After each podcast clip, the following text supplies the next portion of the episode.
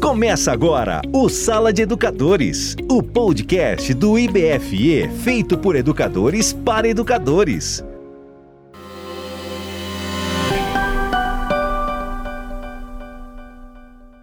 Sou Joster Lopes, gestor. Seja bem-vindo ao episódio 2 da nossa série de podcast Gestão em Foco. Gostaria de convidar você, gestor, para a realização de uma atividade.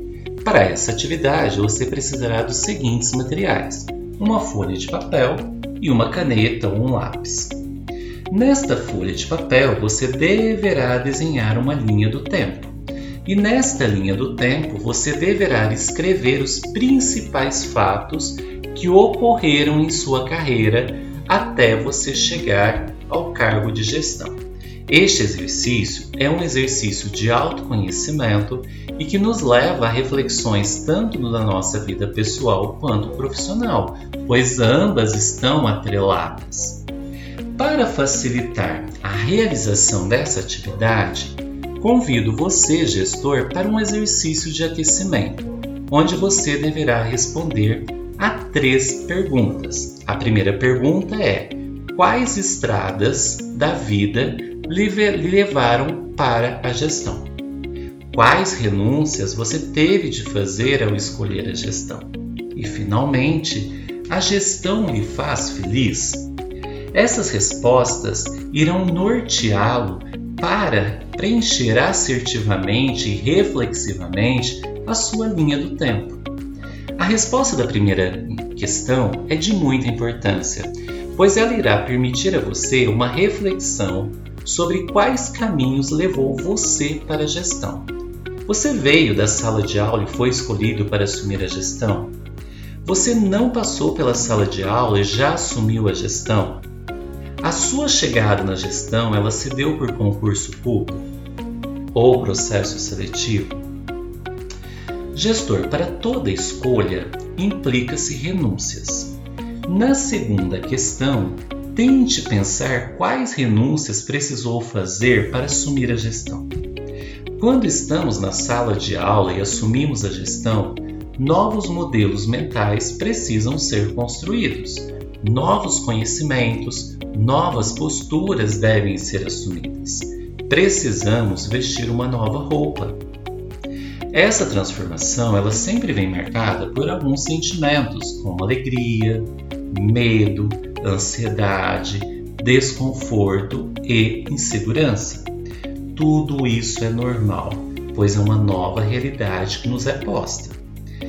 Para a terceira questão, Precisamos estar confortáveis e felizes no lugar que ocupamos. Será que a gestão é um lugar confortável, que lhe faz sentir realizado, que lhe faz sentir feliz? Sabemos que na gestão, como em qualquer outro cargo, temos atribuições que gostamos, mas também existem tarefas e atribuições das quais não gostamos.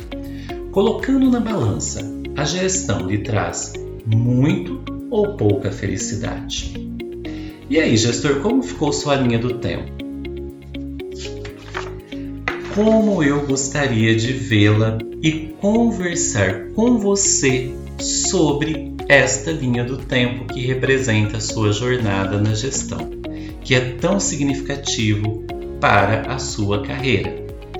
Ser gestor demanda a construção de novos conhecimentos Independente se estamos uma instituição pública ou privada, precisamos construir conhecimento sobre transformação digital, comunicação emocional, foco, produtividade, economia, cenários macroeconômicos, finanças, gestão estratégica, gestão de pessoas, direito e tantos outros.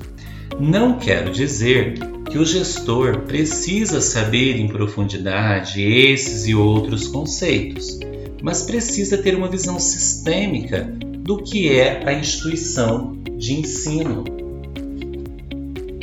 Precisa enxergar essa, essa instituição de ensino como uma grande floresta com relações bióticas, abióticas, né? enxergar o todo dessa floresta para que possa tomar as decisões mais assertivas. A pergunta agora é: mas como construir esses conhecimentos? O caminho para a construção desses conhecimentos é o estudo.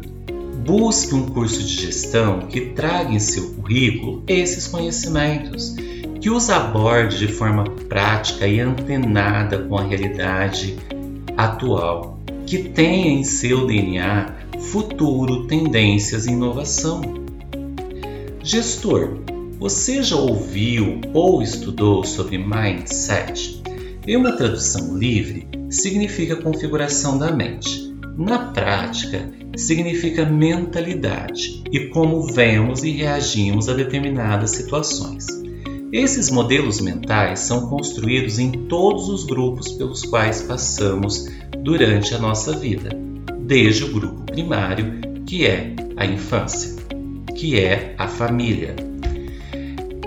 A psicóloga Carol Dweck fala sobre mindset em sua obra Mindset, a nova psicologia do sucesso, abordando a opinião das, das pessoas, né?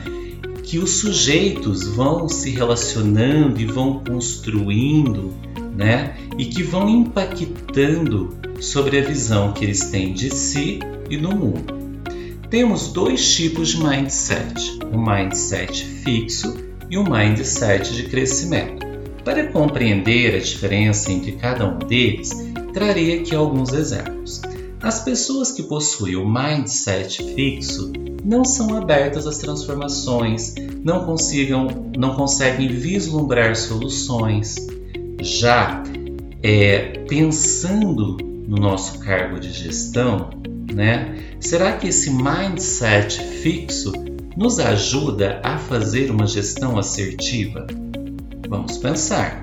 Mas antes de responder, vamos pensar também que nós temos um mindset de crescimento. Então, algumas pessoas possuem né, um mindset de crescimento. Quais seriam as características dessas pessoas que têm um mindset de crescimento? São pessoas empreendedoras, com uma mentalidade fantástica de crescimento, com uma visão de oportunidades, né? É, são pessoas que é, constroem soluções, que enxergam possibilidades, que têm ideias, que criam, que fazem a diferença. E como tudo isso é importante para a gestão de uma escola, não é mesmo, gestor? Então precisamos trabalhar o nosso mindset de crescimento para que a gente possa também desenvolver mindset de crescimento nos nossos colaboradores, nas nossas equipes. A Inova lançou o What's Next 2021.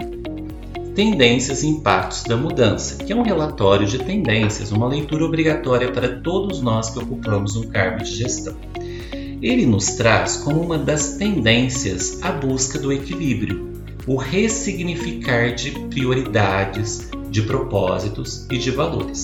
Segundo o relatório, se antes a busca era para o equilíbrio entre carreira ou família, por exemplo, hoje a busca já é outra.